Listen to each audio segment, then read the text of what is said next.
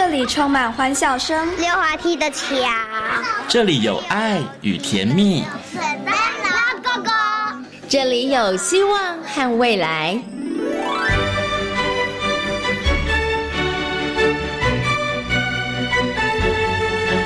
遇见幸福幼儿园，遇见幸福幼，遇见幸福幼，遇见幸福幼儿园。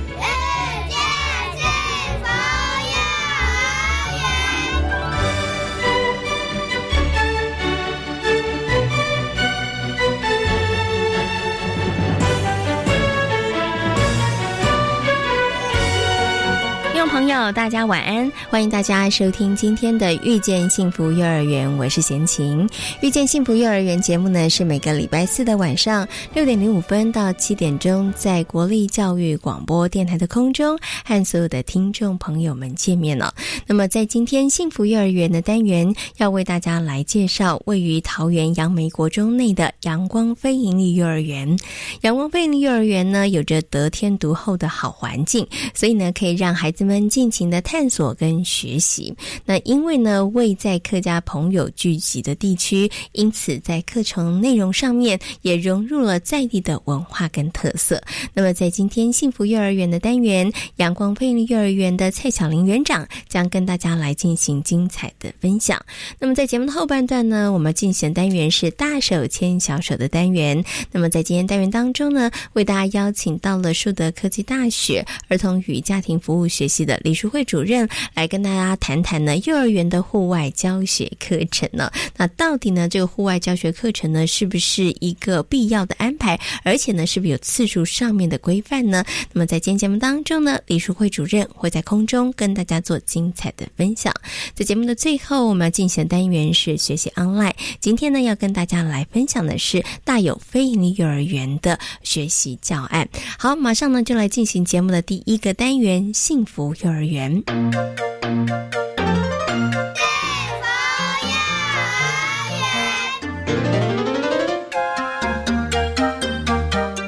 百零七年八月成立的阳光菲尼幼儿园，由社团法人新竹市教保人员协会办理，是一所户外型的幼儿园。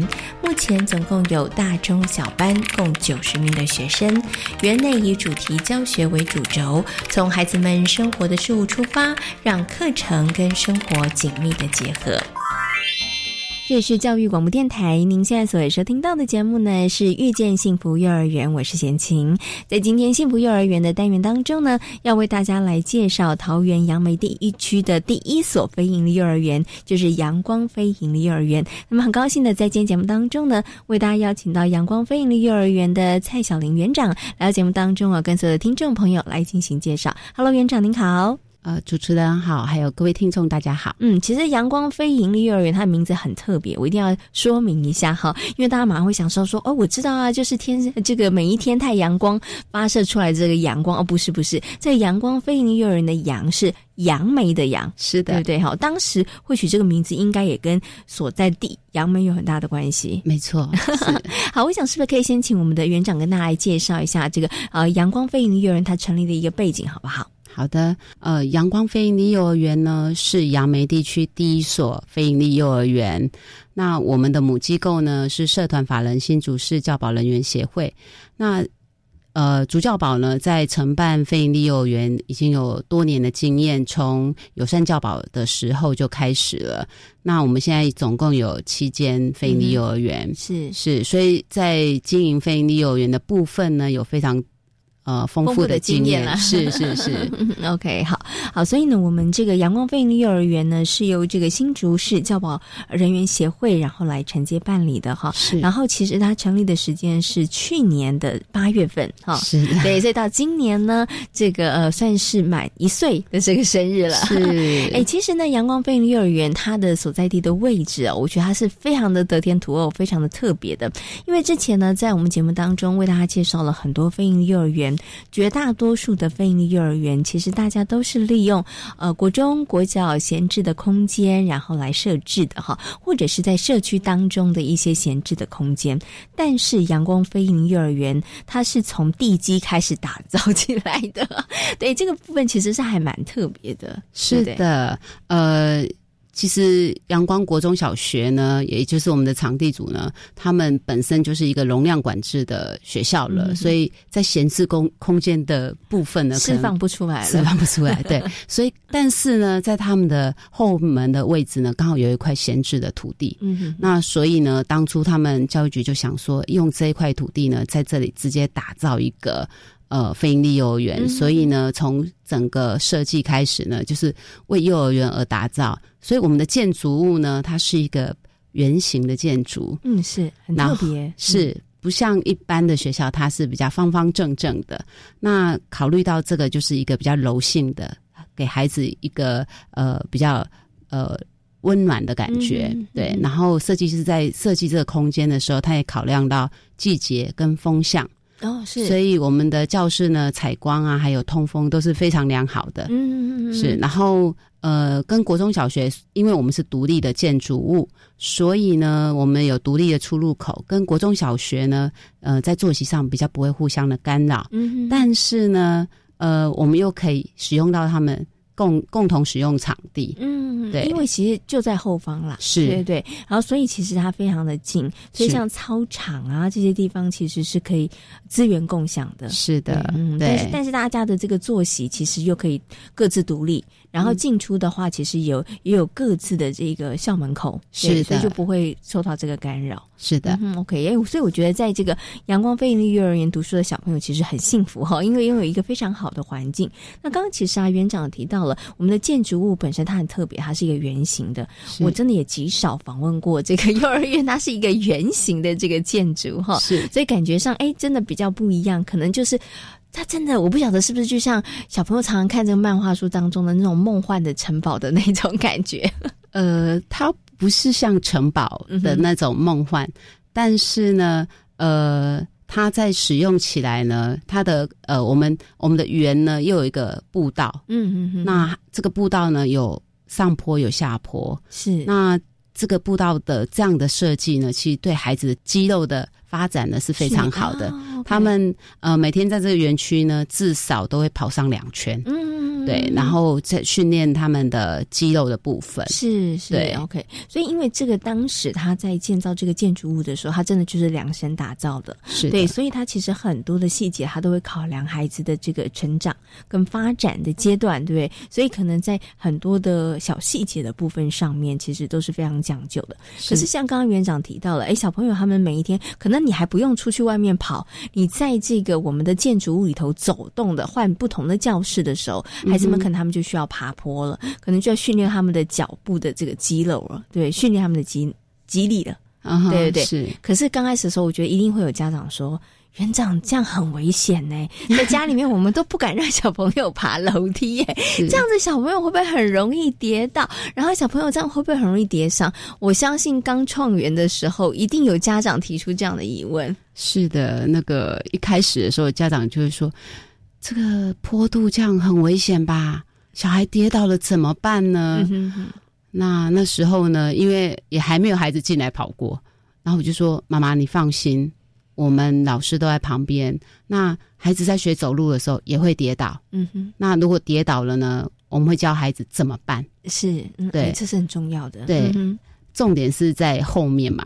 然后这样一年下来以后呢，我们发现。如果今年再有家长问我这句话，我可以很有自信的说，我觉得孩子不会因为这样而跌倒，因为他们的能力其实都是够的，而且有这样的空间，孩子反而在运动或走路的时候呢，他们会去。注意到，嗯，哎，我在爬坡了，对，然后我要跟别人保持一个安全的距离，是，嗯，所以反而这样的环境对孩子来讲，它是一个很好的学习，是的，他更提醒了他自己，我可能在走路的时候，我可能在上下坡的时候，我可能这个安全的距离啊，然后我的速度啊，其实他更知道我要怎么样去控制。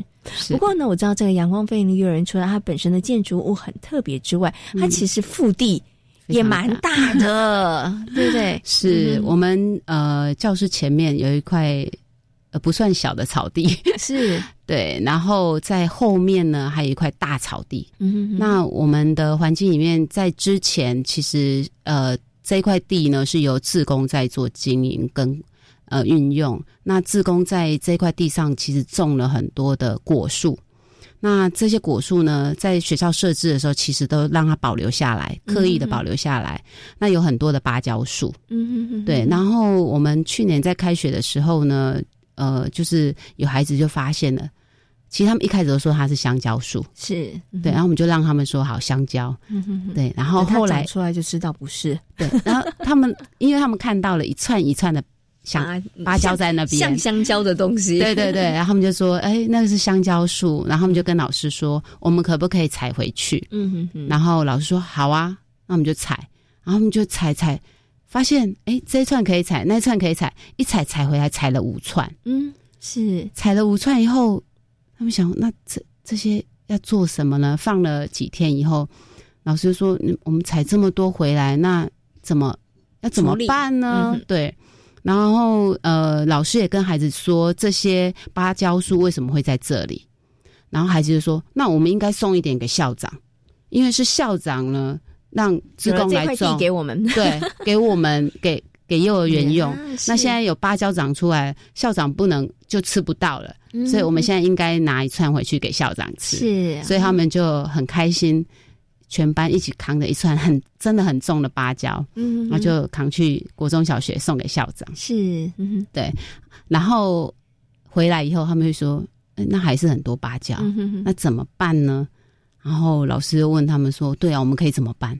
全校吃的话，因为他熟的时间不一样，所以呢，他们就开始想这个问题。以后有一个小孩就说：‘嗯，我妈妈好像有用。’”香蕉来做点心，嗯嗯嗯，然后老师说好，那我们去找找看香蕉可以做什么点心，然后他们就开始去回家找资料，然后找来了很多的资料，然后他们就开始选说，哎，我们可以做些什么东西？然后因为老师也没什么经验，是，所以呢，老师就发出求救讯号，不是给我，嗯，是给家长啊，对，然后他们就问说，家长谁可以进来？帮我们一起带孩子做这些东西，嗯，做芭蕉松饼、芭蕉饼干，是哇，好厉害哦！对，然后后来他们就一起去做了这些这些点心出来以后，这些孩子也很可爱，嗯哼，他们还是不忘记说送给校长，所以他们在做好了以后呢，又再一次就把芭蕉可以做出来的点心呢，再送去给校长啊，希望跟校长分享。我觉得。小孩其实他们就是一个很爱分享的人，是对，然后他们就很开心自己会做这件事情，嗯，然后他们就想去让让别人也得到他们的快乐。嗯，我想请问一下园长，哎，有没有来自一些家长的回馈？然后对于这过去这一年他的宝贝，然后在这个阳光飞行幼儿园就读，他们看到孩子有些成长，有些改变的。嗯哼，是的，我们呃。也希望就是在我们的教学里面，怎么样让我们在思考说，怎么让呃家长可以知道孩子到底在学校里面做些什么？嗯哼哼。对，所以我们在主题课程最后结束的时候呢，我们会邀请家长入园，呃，参与学校的主题高峰活动。是，那主题高峰活动呢，是老师呢在跟孩子在做一个主题的整个总。总结的时候呢，他们一起在回顾这个主题的历程，然后一起去思考，我们可以带爸爸妈妈进来，让爸爸妈妈进来学校可以玩些什么，或者让他们知道我们这一个学期在学校做了哪些事情。所以，像有些班级啊，他们就设计了一些游戏啊，让爸爸妈妈去参与。那这些游戏呢，都是呃平常他们在学校里面去玩的。嗯对，比如说。呃，有一个班级，因为我们学校很多石头，那这是平常小朋友会去玩的。然后呢，他们就设计一个游戏，就是让爸爸妈妈去把石头叠高。嗯，对。然后他们平常小孩大概叠五个，对。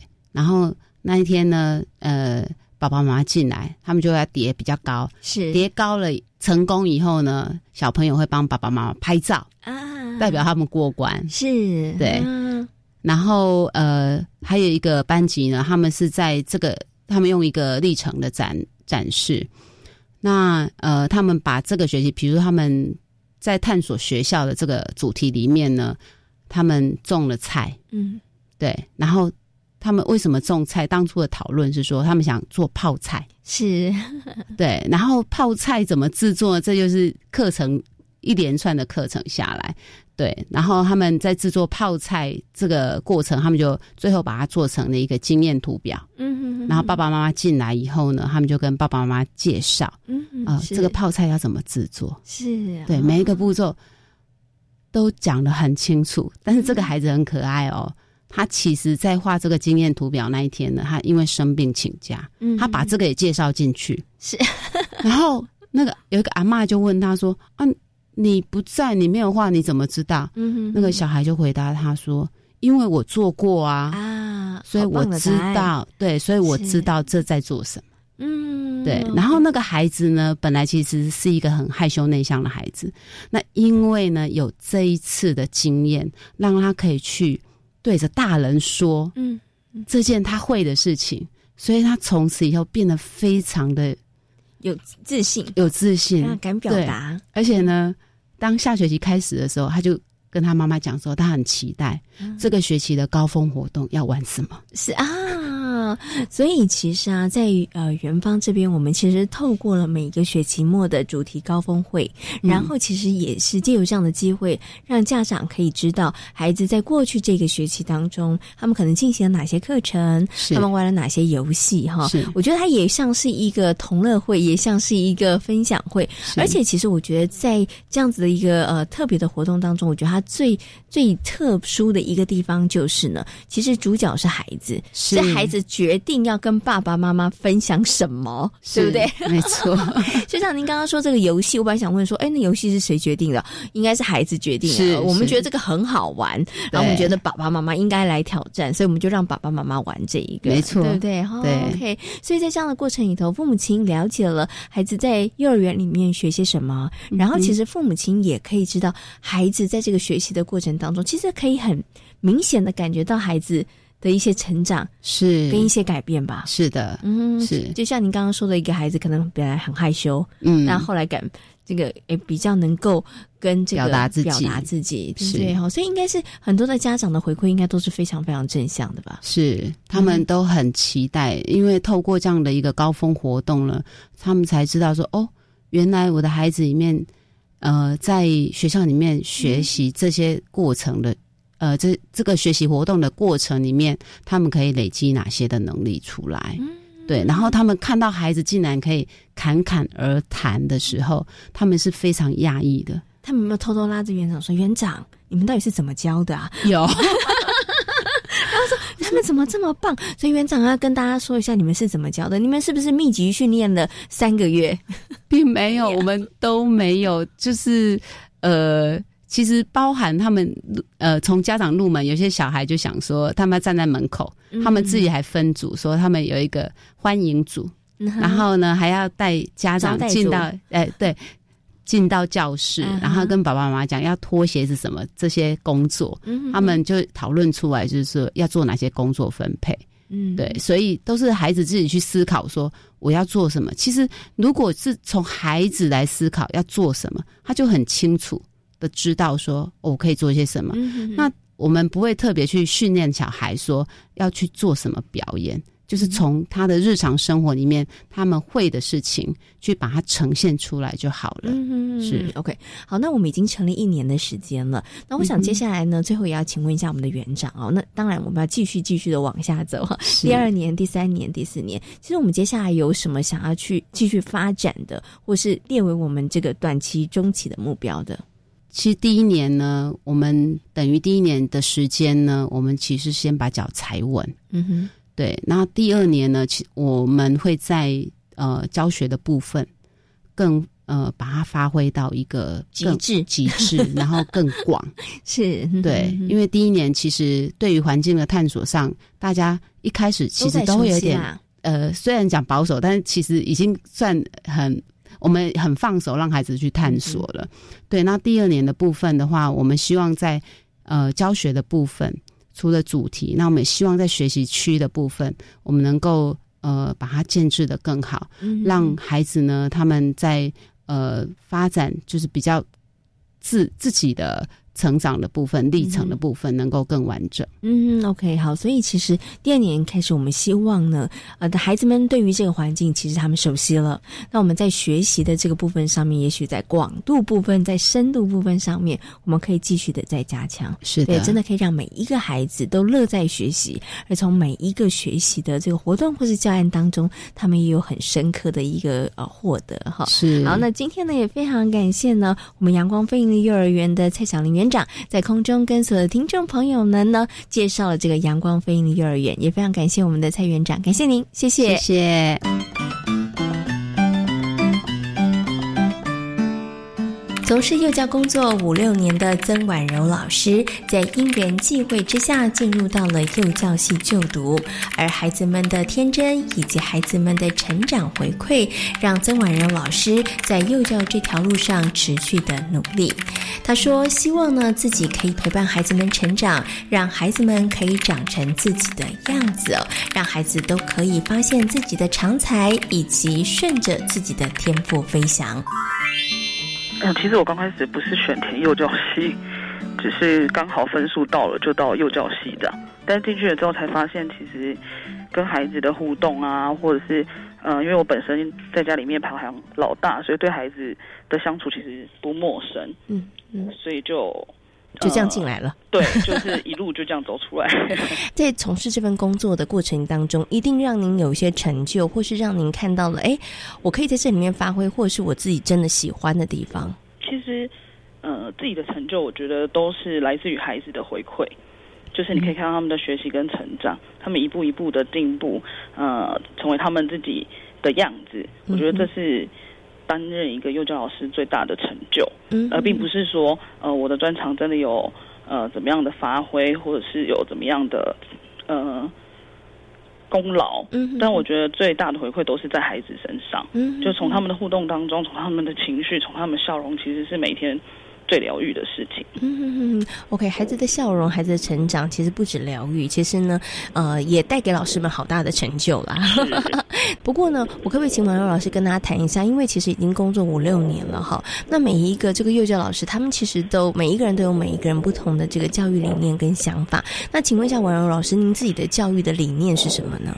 嗯，其实我觉得我最大的那个核心的理念，其实就是让孩子成为他自己。孩子就是孩子，我们常常会说，哦，让孩子成为孩子该有的样子。可是，其实我发现很多成人还是会让自己的主观意识加注在孩子身上。那我觉得孩子都是很特别的个体，他都有他自己最独特的样子。那我们只要适性教学，给他一个嗯适合他的方式，其实他都能够很完整的、很完美的展现出他自己。那他不需要成为我们的期待，或是他不需要成为。呃，我们帮他设定的样子，嗯，对，对，所以其实这个讲起来好像很容易，其实是还蛮困难的哈。对，因为刚刚其实婉柔老师有讲到一个几个重点。好，不过呢，其实在这五六年的工作的过程当中啦，虽然看到孩子的笑容会觉得好疗愈哦，看到孩子的成长是很大的成就，可是一定还是会有让这个婉柔老师觉得辛苦啊，或是挫折的地方。请问一下婉柔老师，您您觉得？从事这份工作里头比较辛苦一点点的地方是什么？嗯，其实我在念书的时候都觉得老师教授们分享说，呃，幼教老师的热忱会被消灭，我就想说怎么可能？我们都这么喜欢孩子，然后每天有不这么多不一样的活动，可是真的投入幼教事业之后，就会发现其实除了孩子之外，有太多因素会影响着你，尤其是比方说大环境啊，家长。我觉得要对抗这些跟你的理念不同、跟他们拉扯的时候，其实是最辛苦的。嗯，就是你要用你的方法让他们看见孩子的成长，你要去证明你的教学对孩子是有帮助的。对于他们的质疑，你要提出一套。能够让他们幸福的方法，我觉得这是最不容易的事情。嗯，OK，好，那最后想请问一下王柔老师啦，那最后呢，呃，就是其实从事五六年的这个教学的工作，对于自己有什么样子的期许，或者是对未来有什么样子的一个规划吗？呃，开放教育其实还有很多我们需要去努力、不断进修的部分。嗯，那很多教学方法的不同，其实我们也需要时间再去精进或是学习，能够让自己调整到。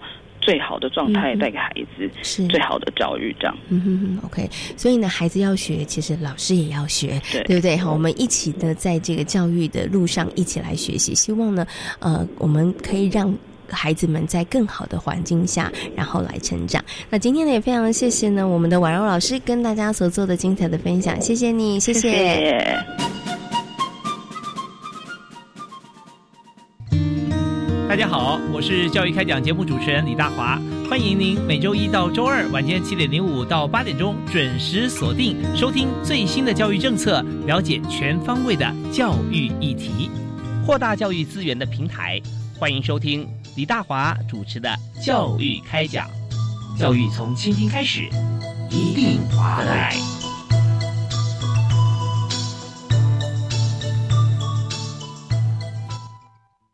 地震！地震！赶快 D C H 趴岩稳，好，趴下，掩护，稳住。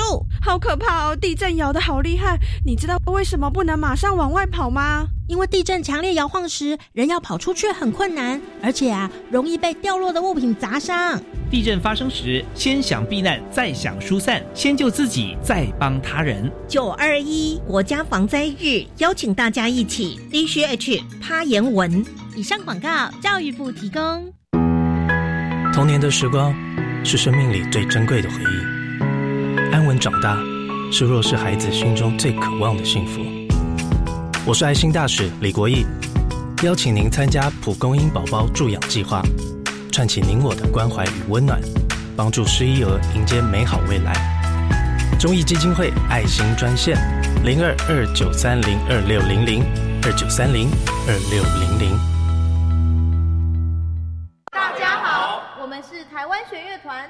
我们都在教育广播电台。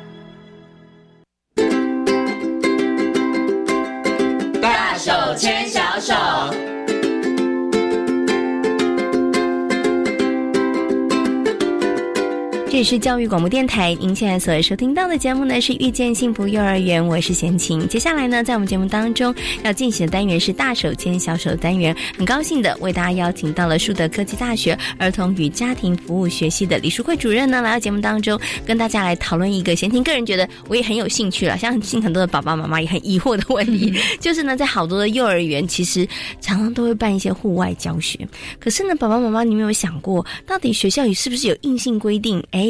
一个学期要办个一两次比较好，还是呢要常常办比较好？而这户外教学的目的又是什么呢？所以呢，在今天节目当中呢，我们就要请我们的鼠会主任来跟大家好好来谈谈这个幼儿园办户外教学课程方面相关的问题。Hello，主任您好，哎，先生您好，还有听众朋友大家好，嗯。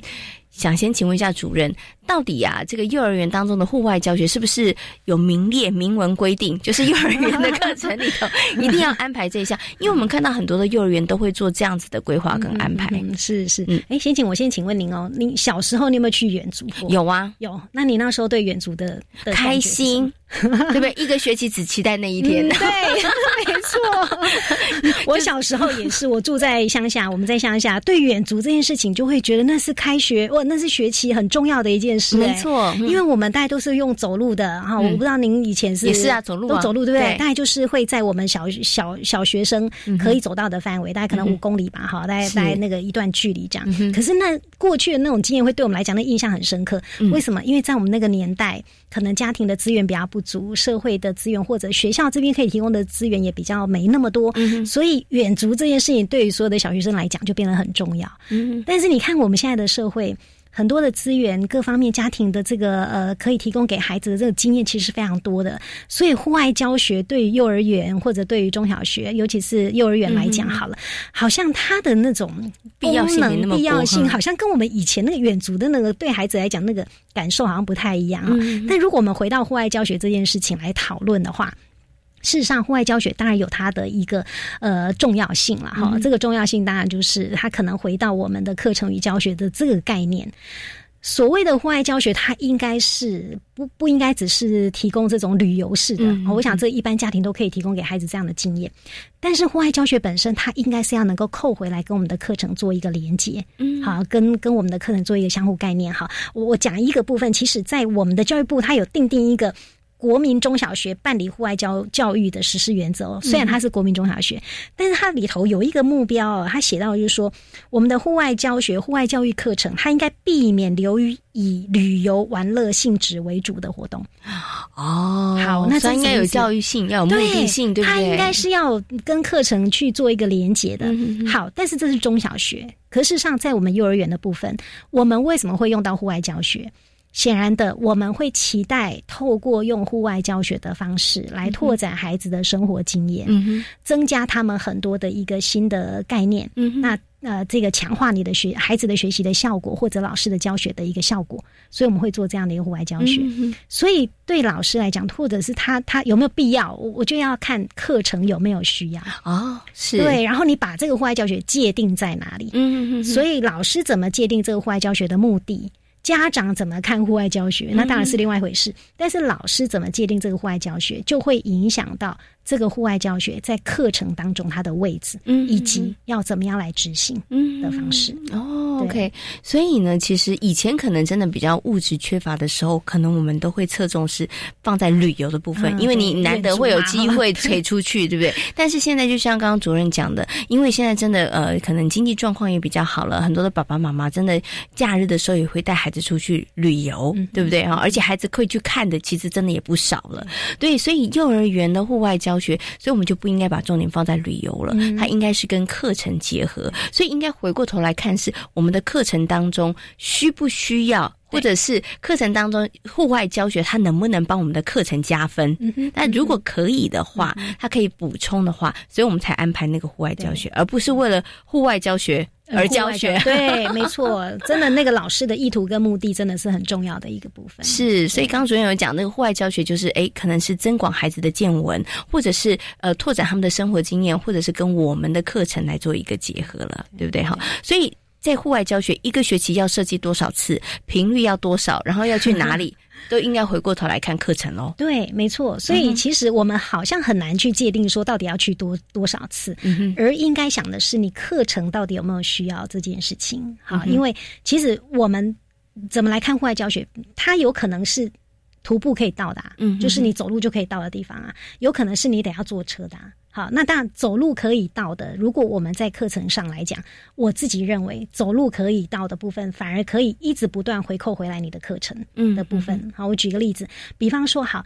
假设老师带着孩子在进行一个课程，这个课程是要认识社区。嗯，那认识社区其实很重要，就是我除了让孩子可能透过照片、透过各种不同的方式，呃，讲他们生活的经验之外，如果我可以带孩子就走进社区，然后观察一下社区的人事物，好，那。这个走出去，其实他也某种程度是户外教学啊。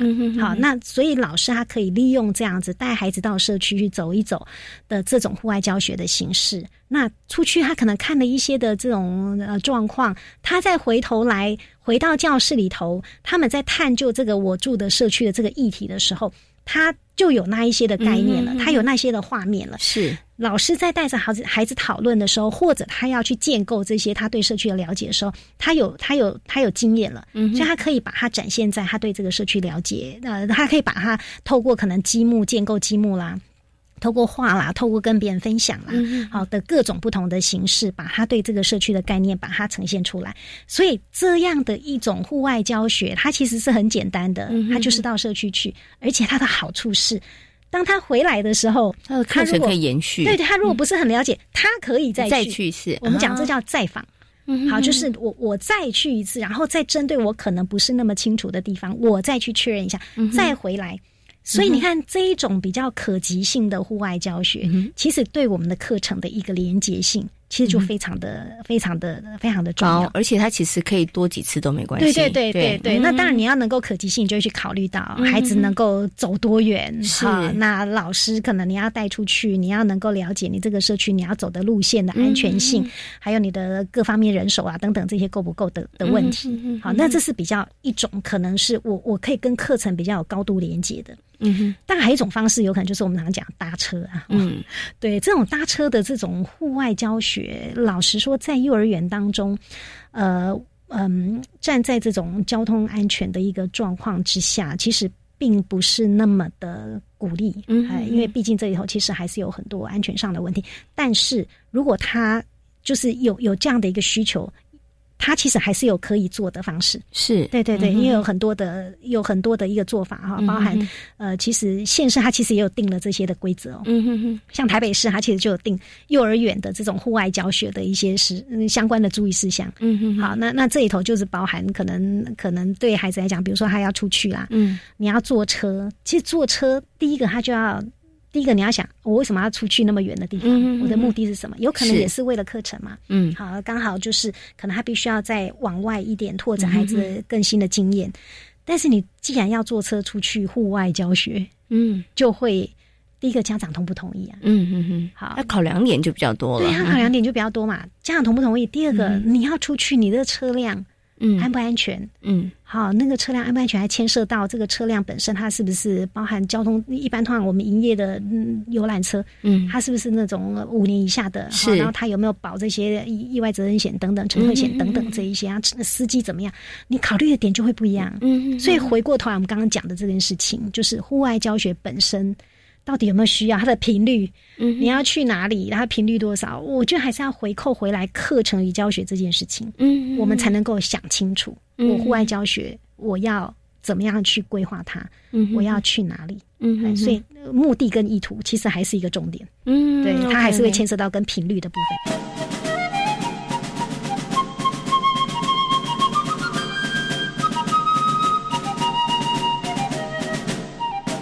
所以其实户外教学跟户外旅游，它其实是两条不同的线。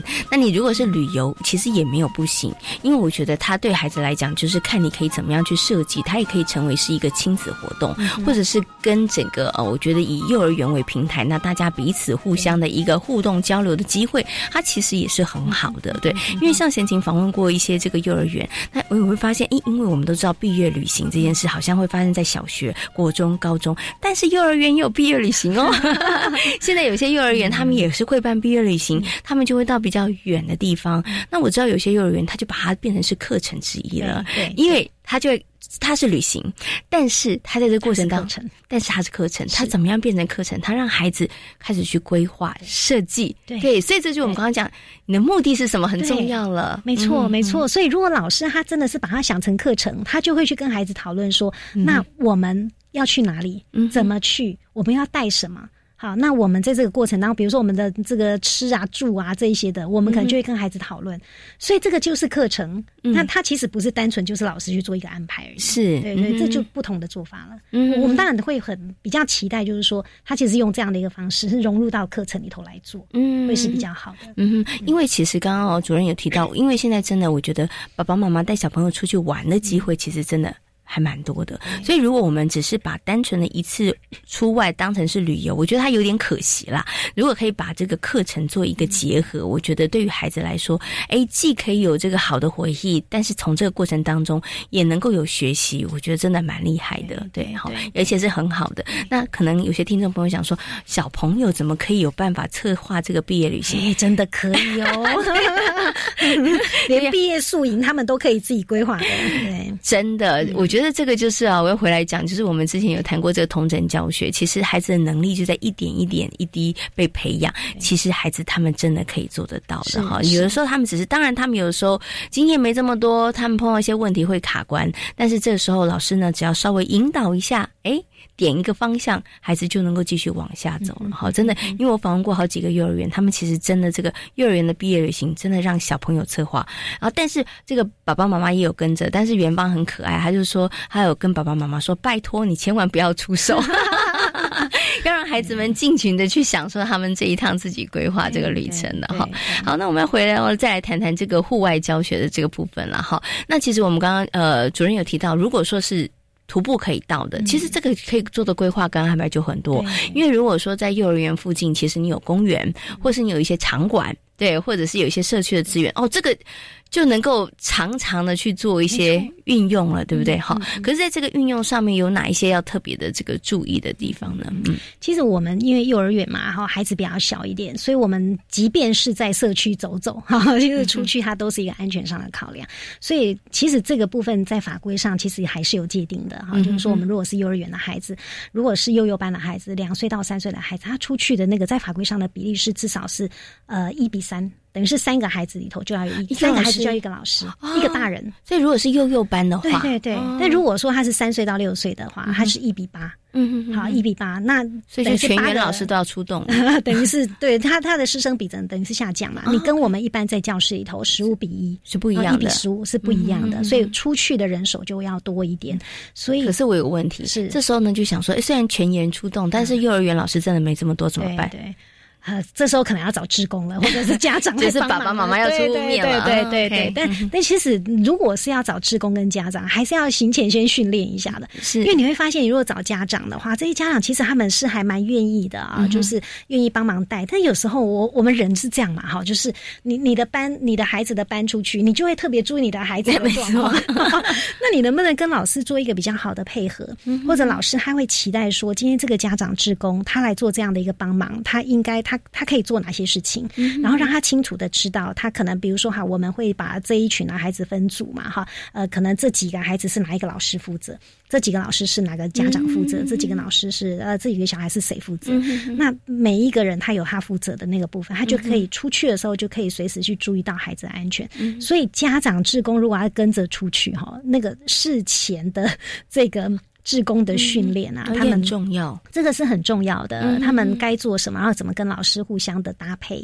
好，那应该要在这个过程当中注意哪一些安全上的问题？嗯好，那那这些其实都是要事先讲好的。OK，好，所以第一出去的时候呢，其实这个师生比它是下降的，对对不对？好，所以就是老师的人数上会比较多一点点，因为真的要看顾小朋友的这个安全了哈。那如果呢有找到这些职工家长的话，可能就是要有一些行前的。特别的小小叮咛，对对，那 这个是非常的这个重要的哈。OK，那除了这个部分之外呢，还有什么要特别的留心跟注意的呢？假设他的如果说我们刚刚讲徒步可以到，它其实是应该比较单纯一点，就是我们刚刚讲的安全上的问题。然后路线老师最好要事先先做一个勘察了。你有时候即便是这种到社区走走，有时候社区它不同的路，它的这种车流量其实不太交通状况也不同。对，这个其实要考量的哈。就是就是好，假设我要。呃，比如说好，我要到这附近的邮局，那我应该要怎么走？那个那个路会是比较安全的，那边可能是有骑楼啦，有一些可能行人的步道啦，会比较方便孩子走。好，那因为我们一般走，我们也不会走得很快，我们大概就会边走边看哈。那所以安全上，老师路线上的常看，他其实要特别注意哈。那第二个部分刚刚讲到就是人员的搭配的一个部分哈。那当然第三个也要去注意到孩子的健康跟他的状况，因为有些孩子，尤其是你带如果是混龄的孩子。你看幼幼班的孩子的脚程，他的体力不一样，他就不一样。嗯，那老师要去思考到说，好，我不同年龄层的孩子，我大概走多远的距离可能是比较恰当的，因为我还要考量的是去跟回来，你不能只考量到去，走到来就没力了，走回来，所以你要伤脑筋啊。对对对，你要考量的是去跟回来，就是路线上面。好，安全上面、路线上面，孩子的状况要去做考量。那如果说稍微会有一点时一点时间的话，因为可能需要花一点时间的话，你的志工里头有没有比较是医护方面的专长的家长志工啦、老师啊，哈，甚至学校的护士阿姨啊等等，这个其实也是要要考量哈。那甚至也许要带一点这种什么医药的小小医药箱带着哈。那孩子的呃水壶啦哈，那。有一些家长啊，对，这也提醒家长，就是说，我们的孩子出去的时候，因为会带水，所以我们都会比较鼓励家长帮孩子准备是背带式的水壶。嗯哼，他出去的时候，他可以背在身上。嗯哼，准备个一顶帽子。帽子，嗯对，因为。有的老，有的家长他是帮孩子准备就是一个提袋的，手摇杯的，对对，只是拿着。现在对孩子来讲很不方便，因为他跟别人牵手，他又要注意看，然后他要拿着那个水壶，其实是不太方便。所以我们会比较建议就是。这种背带式的水壶，好，那帮他准备一顶帽子，尤其是夏天。好，那讲到这个帽子，就会牵涉到学校老师，其实在规划这种户外教学，也要去考虑到天气跟季节。嗯，因为像夏天这种，呃，比如说我们现在刚好七月放，呃呃七月，呃，有一些幼儿园其实都还是在运作嘛。那假设是要出去比较郊区的地方，这种时间其实都是很热的。嗯，好，那有一些时段是怎么样去避免？比方说，好，假设十月以后可能是比较凉的，嗯，那也许我们十月到隔年的可能呃，这个三月，嗯，好，四月都应该是还可以比较多的安排。如果说它不是很长的距离的，是。但如果说是很长距离的话，真的就是要避开那种很极冷又极热的天气。是对，像这些其实都是要考量的。嗯，对，OK。那当然，老师要自己清楚知道，你带孩子出去做什么啊？如果只是为了出去走一趟而已，走一趟，哎，那这个就那就不如就是在幼儿园里 面了啦，对不对？就边引就在路上，可能就是边边带要引导啦，引导孩子看看看左边这是什么，就是透过他的感官去观察他生活周遭的环境，这种是一种比较是。比较是短程的，是。那我们刚刚讲说，那如果是那种长程的，就是就是一个很重要哈。我我之前可能跟大家报告，就是其实，在台北市哦，台北市有一个幼儿园校外教学的实施要点，嗯是特别幼儿园的部分。那它这里头，它其实就规范了，就是说包含你的户外教学，它这里讲的户外教学应该是比较那种长程的哈。嗯，就是说他可能要要有很明确的目标哈，然后呢，他计划他要先提计划哈，要周延的计划，然后当然安全上的考量就是你的交通工具啦，你的活动方式啦，你活动场所在哪里。好，那个场所本身其实也是一个被考量的地方哈，还有你的季节啦、饮食卫生啊等等这一些，其实都是有被规范要去做考量哈。那另外一个部分就是说，最好就是在整个呃户外教学的过程当中，是可以让呃就是我们的教保服人员他们来设计，然后让孩子在这个过程当中来做体验。那有必要的话，也他也可以跟家长做一个这样的一个讨论。所以其实在这里头就有很多同样就是有很多的规范在提醒老师在做这样的一个课程。设计的时候，他怎么样去能够把户外教学这一块比较合理的把它，或者是周延的把它考量进来？嗯，对，OK。所以其实啊，我觉得今天跟大家谈到这个户外教学，我会发现，可能在这样子的一个过程当中，老师不停的要一直可能要问自己说：“哎，办这个活动的目的是什么？”对。然后在这个目那个活动的过程当中，我一定要怎么样让孩子能够达到比较好的一个学习？对，我觉得可能在这个过程当中要不断不断的提问，要不然很容易就。会走偏了，对 很容易就觉得说好像是一个大家出去同欢呃同游的一个场合，其实没有不好，但是就可惜了。对他如果说这样子的一趟这个出门，不管是近不管是远，那但是孩子可以从这样的过程当中拓展了视野，也有一些学习，那我觉得就会是更好的一个安排了。但是最后一点时间，想请问一下老师，因为他是一个学习，所以我这时候要问了，很多就是回来要写学习单了。请问一下主任，回来的时候老师要不要问一下说？小朋友，你们有什么样的感觉？觉得今天好不好玩呢？嗯，好。其实哈，如果说老师把它视为一个课程，他当然会在这个过程当中，他去之前他就会跟孩子做讨论嘛。对，他就会跟孩子讨论嘛。我们这次去要做什么？比方说，我如果他去邮局，我要去做什么？我去邮局观察人家都在邮局做什么，或者在邮局里头的人都在做什么。他可能会有某一些的点提点孩子，在出去之前就会嗯提点孩子。哎，你可能等一下注意看。所以在过程当中，他到那边还会引导孩子看嘛。当然回来之后，他们就会透过讨论的方式去重整，跟再把孩子这些经验再统整一下。哎，你们刚刚看到什么啊？然后他们在做些什么啊？哈，那透过这样的一个方式去把孩子他去户外教学所看的东西，再把它做一个统整。那统整了之后，有可能老师会鼓励孩子发表啦，或者甚至鼓励孩子把他们看到的把它记录下来。是好，那个部分可能就是用一个不同的，可能每个孩子会有不同的记录的方式。是好，那接着他们，他们可能还会再就着他们这一次去看到的部分，再去发展延伸课程。所以，他其实也不见得是一个学习单的模式啦。哈，我我们比较担心老师，他为了嗯要给家长一些交代，所以呢，他就是户外教学回来就会要孩子做一个什么样的学习单，然后带回去给家长说：“哎，你看我们要去哪里？”呃，我我觉得这个其实只是一个表面上的应付啦。哈，当然某种程度您要说是让家长知道我们在做什么也是。但是老师其实要知道，做这个其实不是只是在应付一下就没有了。他理论上，他如果有一个观念，知道我去了之后回来，我在课程发展过程当中会再延续。他就会知道这个户外教学对孩子很重要。嗯嗯，他甚至延续的过程，他有需要他再去。嗯他就会把它变成是一个循环。嗯，再走。嗯，是。所以那个学习单的部分，我我我觉得老师如果把它当成是对家长的交代，我我我倒觉得这个可能不是最大的重点。但如果说你是要让家长知道说我们去做了什么，他可以透过课程发展的脉络让家长知道这样的一个参观。或者户外教学，在我们的课程当中，它的位置是什么？它的目的是什么？那孩子到底从这里头学到什么？它就是一个课程的一个同整的分析了，是对让家长可以看到。嗯，对，而且其实家长也可以更加了解，哎，这个户外教学，孩子不是真的只是出去玩而已。对于孩子的学习来讲，它其实也是很重要的。对，就像刚刚主任讲的，如果老师可以很清楚为什么我们安排户外教学，然后他在我们整个教学的脉络当中，他占着什么样的位置，然后你又可以很精准的传达的时候，我觉得其实呃，家长在这个部分上了解，那对于孩子的学习来讲也是会有帮助的啦。好，所以要破除家长一个观念，就是说，呃，去参观啦或者找幼儿园的时候，不是在问说，哎，你有没有很多户外 户外教学，它就是一定是最棒的哈。我觉得还是要回头来想的是，老师为什么要做户外教学的目的是什么？好，那假设站在家长端，我我觉得可以去注意他他们都去哪里呀？嗯，都做些什么啊？过去他们曾经做过的这些户外教学都在做什么？那意义是什么？对孩子的目的是什么？对课程与教学目的是什么？嗯，那甚至有时候可能会有家长配合的地方，大概是哪一些？有没有常常规划了很多户外教学，每次都跟你收钱啊？就是假设是这样的话，哎，那你可能会去想说，那这样的一个目的合理性啊、必要性啊，对对，是是什么？这些其实都应该同整去做思考。嗯，所以很简单的来说，户外教学如果回到课程与教学的目的，回到孩子学习的意义，他就清楚了。嗯，如果他。放在的是啊，就是去旅游的话，其实这里头就会有很多。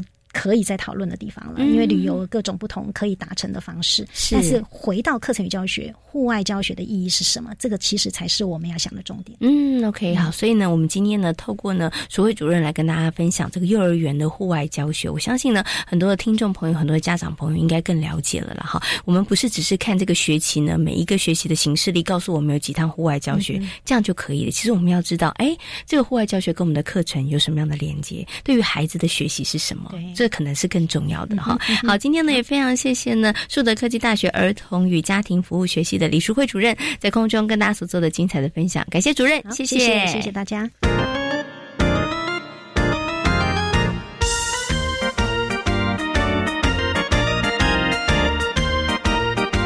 里是教育广播电台，您现在所收听到的节目呢是《遇见幸福幼儿园》，我是贤琴。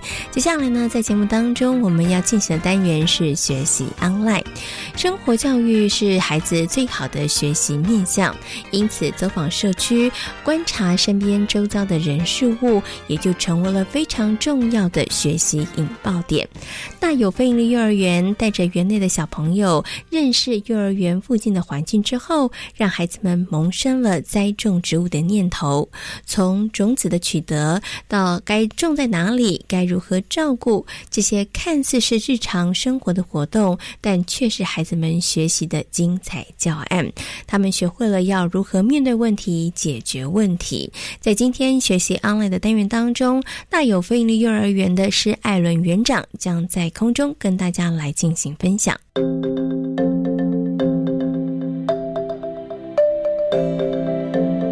学习 online，